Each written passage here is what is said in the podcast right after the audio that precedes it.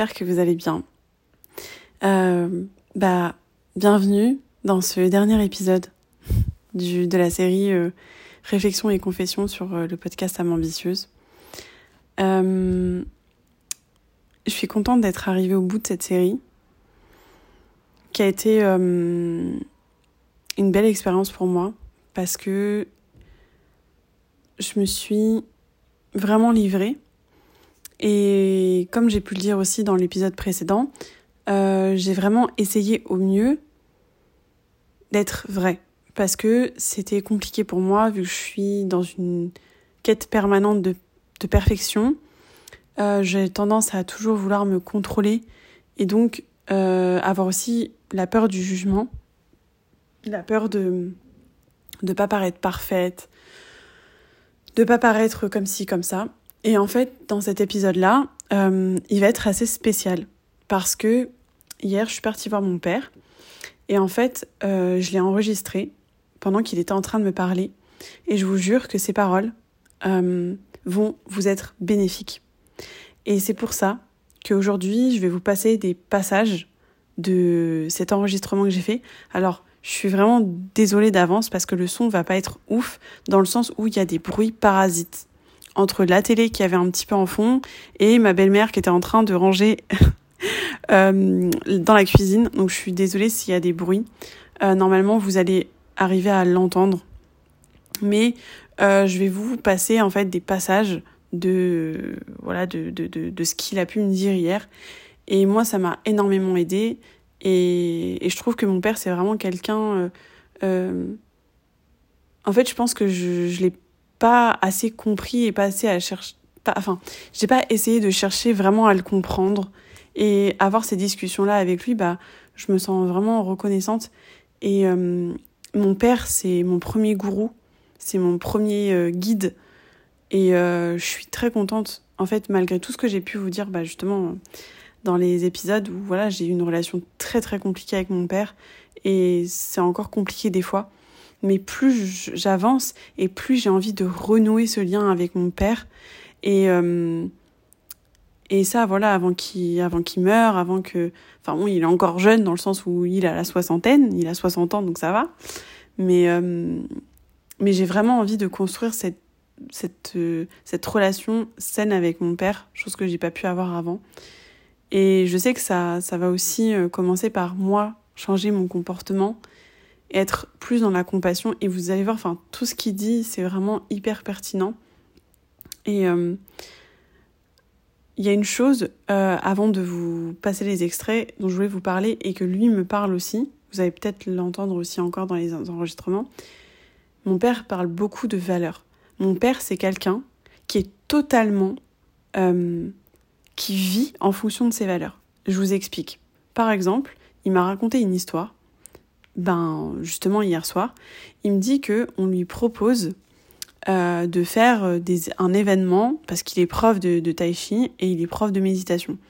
On lui propose de faire euh, un événement euh, en lien avec le cancer du sein. Et il me dit, moi j'étais content, j'étais partant pour faire ça, jusqu'à ce qu'il me dise, à un moment donné, j'ai compris que il faisait ça sous, il fallait faire ça sous une tente mais c'était pas ça le, problème. C'était qu'il m'a dit, c'était sur le parking de Carrefour. Jusque-là, je me dis, bon, ouais, c'est quoi vraiment le problème? Et en fait, il m'explique que ça, c'est financé par Carrefour. Et il me dit comment une ancienne, une enseigne, pardon, qui vend clairement de la merde, peut, en fait, pour lui, dans sa tête, ça va complètement contre ses valeurs parce que c'est une enseigne qui va vendre des produits industriels et qui vont, euh, ces produits-là vont favoriser le cancer du sein, vont favoriser un tas de maladies. Et à la fois, il y a un vrai paradoxe parce que eux, ils mettent en place des actions contre le cancer du sein. Et en fait, pour lui, ça va complètement à l'encontre de ses valeurs. Et il m'a même dit que, euh, à ce moment-là, on lui a même proposé d'être payé. Et ben, il a refusé parce que ça va complètement contre ses valeurs. Et je trouve ça tellement beau et il m'a dit, mais Shaima, tant que tu ne seras pas connecté à tes valeurs, tu n'auras pas cette puissance à l'intérieur qui va te... Il m'a dit, à partir du moment où tu euh, es en corrélation avec tes valeurs, je sais pas comment il m'a expliqué ça, mais en gros, tu as cette puissance intérieure, tu as cette confiance aussi en soi, en fait, qui arrive. Parce que tu as tes valeurs et tu vas jamais, jamais, jamais les bafouer. Et lui, c'est toujours ça. Et il s'en fout du regard des gens, en fait. Il n'en a rien à foutre, mon père, du regard des gens. C'est un truc de ouf. Il fait ce, que lui. mais parfois, il peut même se faire passer pour un gros râleur. Hein. Mais il fait les choses en fonction de ses valeurs. Et là, voilà, j'avais envie de vous donner cet, exemple-là qui est, je trouve, euh, merveilleux. Parce que, euh, voilà, même si euh, il serait payé, même si, voilà, c'est pour une cause, bah pour lui, c'est complètement paradoxal. Ça va pas dans ses valeurs. Donc, il le fera pas. Vous voyez Ça, c'est le questionnement des valeurs hyper importante. Donc voilà, je vais essayer de vous, de vous partager quelques-uns de ces passages et euh, après, je, je finirai euh, avec euh, quelques mots pour finir ce dernier épisode. Et voilà, donc je vous laisse tout de suite.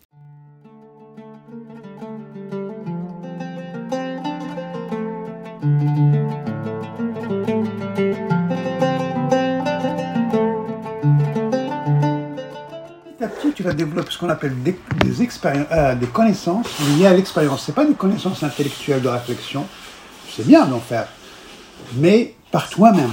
Ce qui apporte, c'est ta propre expérience, ta propre vie, toi. Comme un scientifique qui arrive dans un terrain inconnu, il connaît rien, il va pas dire oh ça ça ça y est pas. Lui il observe, il observe, il analyse, il voit, il regarde, ah ça c'est comme ça, l'animal machin, la plante, la lumière, machin le matin, l'été, l'hiver, comment ça arrive, tu vois? Petit à petit tu vas développer ce qu'on appelle des connaissances. Euh, direct lié à l'expérience, on appelle ça la sagesse. C'est cette sagesse qui va donner la résilience, qui va donner l'amour altruiste. Mais l'amour altruiste, c'est d'abord, je m'aide moi, je vais m'aider moi-même, je vais cesser ma souffrance, parce que la, la psychologie bouddhique ou taoïste, elle est basée sur le principe fondamental, c'est la compassion, mais c'est pas la charité, la compassion. C'est pas j'ai pitié, c'est pas du tout ça, absolument pas. Ça c'est une très mauvaise compréhension. La compassion, c'est le courage d'aller aller voir vers celui qui souffre et, je, peux l'aider à cesser. Mais tu ne peux pas le faire si toi tu souffres. D'accord? Il faut toi, d'abord, il faut que tu, tu, tu, te, reviens en aide pour cesser ta souffrance. D'abord, tu peux le faire pour les autres. Du coup, la pleine conscience te permet de mettre de la clarté dans les situations dans lesquelles tu vis. Il faut d'abord l'observer. C'est un état de lieu. Au petit à petit, tu vas comprendre la nature de la chose. Les émotions, comment ils arrivent, euh, quel moment ils arrivent, avec l'interaction avec les autres. Et petit à petit, petit, tu vas développer tout un savoir, une connaissance liée à l'expérience directe. On appelle ça la sagesse. Ce qui permet de renforcer réellement, euh, comment dire, actes, ils, savent de ça, pour la pleine conscience, pour amener leurs patients dans le coaching, enfin dans leur manière de, de, guider, de guider un programme. Euh, et par contre, ils sont basés sur les valeurs. Je parlais, je parlais par exemple d'évitement expérientiel. Plus tu cherches à éviter ce qui est difficile, plus tu vas rien jamais comprendre pourquoi. Parce que c'est toujours là. On dit que si on veut développer la, compassion pour cesser ma souffrance et des autres, il ne faut pas se détourner de la souffrance. Oui. Ça, c'est le psychologie qui dit attention, si tu détournes de la souffrance, tu la reconnais pas, tu l'acceptes pas. Mmh, tu es dans ce qu'on appelle l'évitement expérientiel. C'est ça, acte. acte. C'est eux qui parlent d'évitement expérientiel. Parce qu'ils ont introduit la plaque conscience dans leur thérapie, qui est une thérapie classique à la base. Alors c'est très simple, ça c'est tes valeurs. Et petit à petit, tu arrives à discerner tes valeurs. À moi, ça y est, j'ai compris mes besoins. Moi, le métier que j'ai envie de faire, c'est ça. Je vais faire la vie vida. Social, peut-être, c'est pas ça. Pourquoi je fais le social? Parce que j'ai peur peut-être de ne pas trouver du boulot. Tu peux avoir tas de pensées, scénarios qui te maintiennent, ce qu'on appelle des schémas cognitifs qui te mettent dans une situation dans laquelle tu n'aimes pas. Tu as une intuition, ce qui n'est pas ton truc, mais tu vas y aller. Tu manques de courage, tu manques de confiance, tu manques, parce que tu manques d'énergie positive, tu manques de l'assise, d'enracinement. Et, et, et, toutes ces pensées qui viennent euh, te nourrissent pas. Ils nourrissent pas tes vrais besoins. Du coup, ils te maintiennent dans une situation difficile. Alors, qu'est-ce qu'on dit? On dit, tu vois des valeurs, mais tu n'y arrives pas, il y a un blocage. Il y a un blocage, Biel. Mm. Et, encore, ça crée des conflits avec toi-même. Parce que tu sais ce qu'il faut faire, mais tu n'arrives pas à le faire. Ou tu le fais un peu, après tu es rattrapé par là, quelque chose. C'est Ah. exactement ça, ouais. tous ces faux besoins dont tu n'as pas besoin euh, et qui ne restent pas ton épanouissement ou ton être. Et en fait, finalement, c'est des schémas cognitifs qui viennent pas forcément de toi ou qui viennent de ton éducation, ou qui viennent de l'environnement, qui viennent de tas de choses. D'accord Peu importe. Du coup, quand tu n'es pas bien, qu'est-ce que tu fais? Tu vas faire ce qu'on appelle l'évitement expérientiel. Ça, c'est ma valeur. Soit je m'éloigne de mes valeurs, soit je me rapproche de mes valeurs. Plus je me rapproche, plus je suis bien. D'accord Plus je m'éloigne, je suis pas bien. Ouais. Hein D'accord Voilà. Euh, plus je m'éloigne de mes valeurs, je suis mal. D'accord Et le but, c'est de te rapprocher de là. Et qu'est-ce qui se passe quand on a peur bah, Quand on a peur, tu t'éloignes. Pourquoi tu, comment tu fais que tu t'éloignes de tes valeurs? Parce qu'on appelle l'évitement expérience, c'est ta peur. La peur de reconnaître, la peur. Et la peur te fait éloigner tout le temps parce que tu vas aller quoi? Tu vas consommer plus, tu vas, es frustré, t'es pas bien, Ouais. tu fais ce qu'on appelle, tu vas te livrer à des addictions. Euh, chacun ses addictions. Il y en a qui est l'alcool, d'autres La nourriture. euh, la nourriture, d'autres euh, voilà, plein de trucs. Ouais. Et on peut créer même des phobies. Ah, des phobies. Ah oui. Voilà. Euh, du coup, la notion des valeurs, dans, dans- elle est très importante. Moi, j'étais très séduit par ça parce que je trouve que c'est très efficace. Parce que ça, vraiment, même les thérapeutes qui ont du mal à faire leur mou- boulot, quand ils ont découvert ça, ça les a aidés eux-mêmes. Eux-mêmes, ça les a aidés. Ah, il y en a d'autres. hein. Alors attention, ACT, elle s'inspire aussi de beaucoup d'expériences, beaucoup de, beaucoup de thérapies d'autres, classiques. Ils voulaient faire quelque chose de pragmatique, quelque chose qui réellement aide les gens au quotidien. Avec Ouais. un travail, c'est pas une psychothérapie où tu parles, tu parles, tu parles. Bon, C'est intéressant aussi, mais. Et ça, je te l'avais dit. Alors, rappelle-toi, acte, qui veut dire acter tes valeurs. Je me rapproche. Je vais mettre un programme, un rituel de vie, d'hygiène de vie, à tous les niveaux. Je vais m'aider par tous les outils que la pleine conscience me donne pour à la compréhension de ma situation. Parce que la pleine conscience, c'est que des outils. J'ai envie de fabriquer une bibliothèque chez moi. Je suis manuel, j'aime bien le faire moi-même. Je fais un truc maison. Mais je sais pas, euh, j'ai- j'ai- j'aimerais bien avoir une bibliothèque qui sera comme ça pour me mettre mes mains. Je dis n'importe quoi, hein, une Oui. bibliothèque. Eh bien, je sais pas fabriquer une bibliothèque parce qu'il faut, il faut, il faut apprendre à, comment dire, à la menuiserie. Mhm. Ben, Qu'est-ce que je vais faire? Je vais faire un stage, une petite formation, pas pour être professionnel, mais juste savoir utiliser les outils. Mais, je ne vais pas utiliser n'importe quel outil. Je vais utiliser des outils qui vont permettre de fabriquer la bibliothèque. Pas fabriquer euh, la cu- euh, une cuisinière, ou je sais pas quoi. Tu vas cibler. La plaque conscience, ça peut être plein de choses, plein d'outils. Mais tu vas pas tous les utiliser. Tu vas les utiliser uniquement celles qui vont te permettre réellement t'aider. Et tu vas apprendre. Et la pleine conscience, c'est une formation. Développer une autonomie, des compétences, on dit des compétences, mais on parle des compétences, hein, des compétences à tous les niveaux. La clarté de voir les choses, le discernement, le- mettre un jugement, euh, être bienveillant mais pas... Hein ah, la méditation, c'est s'ancrer dans l'instant présent, ok d'accord, mais je pars. J'ai mon esprit qui part. T'as la personne qui se juge. Ah, j'ai raté ma méditation parce que j'arrive pas à rester et focaliser. Non, c'est pas ça la méditation. La méditation, elle est beaucoup plus variante que ça. Ah bon? Mais c'est pas grave. Est-ce que vous avez remarqué que vous êtes parti? Ah non Ok, on va continuer. Soyez pas. Attention, la méditation ne vous dit pas également qu'il fallait chasser les pensées. Mais Pas du tout. Je dis, vous pouvez le chasser alors moi je lui dis, vous avez jamais eu quelqu'un qui ne pense plus? Vous avez rencontré quelqu'un, euh, ça vous a jamais rien moins Ni serait-ce 30 secondes, vous pensez à rien? Alors ouais, on véhicule des images, tout le monde parle de ça, comme quoi qu'on peut arrêter de penser, faut arrêter de penser, mais c'est pas vrai. Et le fait de créer des images, des croyances, des fausses croyances, c'est encore pire, parce que ça nous met en conflit. Ça veut dire, toutes ces fausses images que la société crée, d'accord, nous éloignent d'un discernement. C'est-à-dire, en fait, je me juge. Tout leur, euh, tout leur, euh, toute leur existence, ça, ça nous amène vers le jugement. Du coup, comme j'ai pas réussi une méditation, ah, j'ai pas réussi à ne pas penser, je pense, j'ai raté, je suis, je suis nul, j'arrive pas à... Mais excuse-moi, du coup. Je vais finir, juste finir, je te laisse parler. Oui. Et la méditation te dit, ben non, ah non.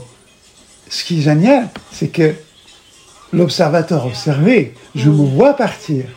Comme je me vois partir, je ne juge pas. Je reviens. Le fait de me voir partir, je reviens, ça fait partie de la méditation. Oui. C'est du moment, je dois observer ce phénomène, la pensée qui va et qui vient. Qui va et qui vient. Si oui. je suis conscient, bah dans ce cas-là, c'est pas. Tu comprends?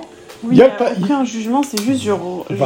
Il y a je pas- mets la conscience sur le fait que Voilà. pensée. elle Pour comprendre.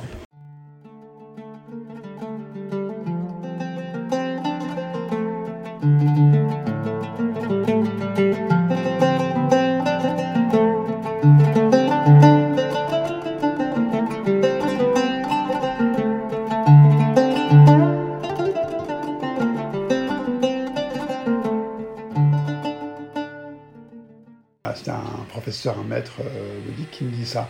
Il me dit il faut inviter, euh, il faut inviter Tamara à boire du thé avec vous. Tamara, c'est une divinité. Divinité. Mhm. D'accord, ch- chérie? C'est très joli, tu vas voir. C'est une divinité. Tout le monde croit que c'est une sorcière.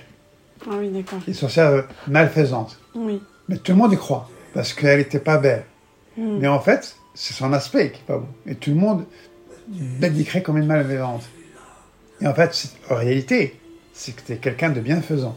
Tu vois, c'est. euh, Mais avoir le courage d'inviter quelqu'un dont tout le monde dit que c'est une sorcière malfaisante, vous allez voir, Ouais. ça veut dire ça travaille sur le courage.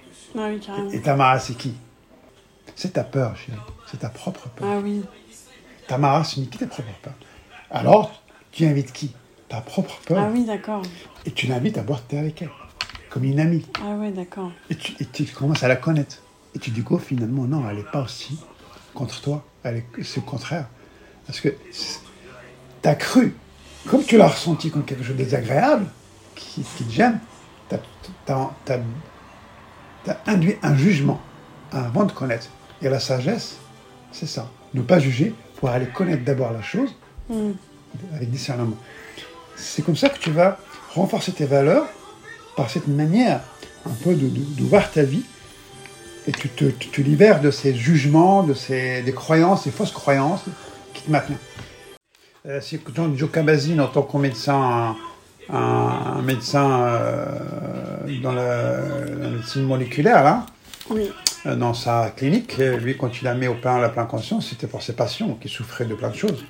Il a découvert que le stress chronique qui empêchait leur vision, c'était c'était des patients qui étaient malades de des cancers, plein de trucs, plein de maladies graves et importantes.